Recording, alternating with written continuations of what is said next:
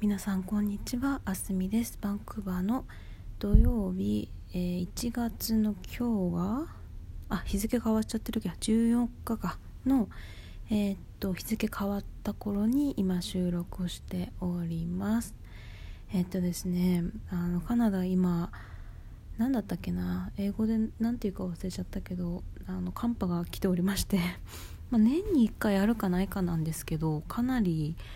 あの寒い今マイナス12度とかになってたのかな。あの木曜日の夜に急にあの夕方3時ぐらいに雪が降り出してなんか本当に15分ぐらいであの真っ白みたいなそんな状態ででみんなそんなにあの予想してなかったので車とかスタッドレスに変えてなかったりとかあとあの雪が溶けるようななんか塩みたいのがよく売ってるんですけどホームセンターで。でそれをまいてなかった人がすごい多かったので結構ね事故が多かったりとか坂でバスが登れなくて2時間待ちとか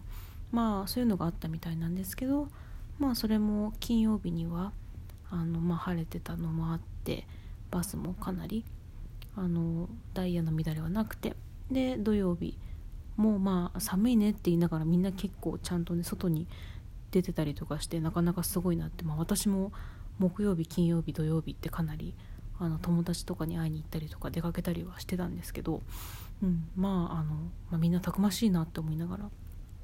バンクーバーの人ってねそのあんまり雪とか寒いの慣れてないのでかなりあの軽装だったりとかしたあの靴がねスニーカーのままだったりとか、ね、寒くない大丈夫とか思ったりはするんですけど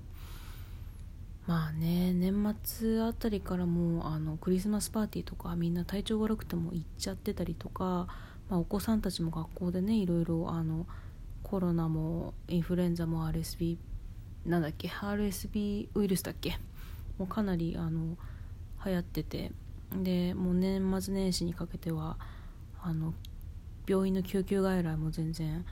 あの10時間待ちとかだったみたいなのでかなりねあの大変なのが続いてたみたいなんですけど、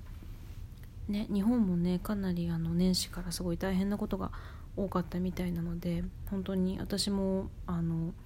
ニュースとかねあんまり見切れないというかしんどくなっちゃうからっていうのであのそんなには気をつけないようにはしてたんですけどそのニュースを追うことに。でもねあの世界中で戦争もあるしこういう状態で、まあ、本当にひどかったなとは思うので皆さんもね本当に、寒いのもあるし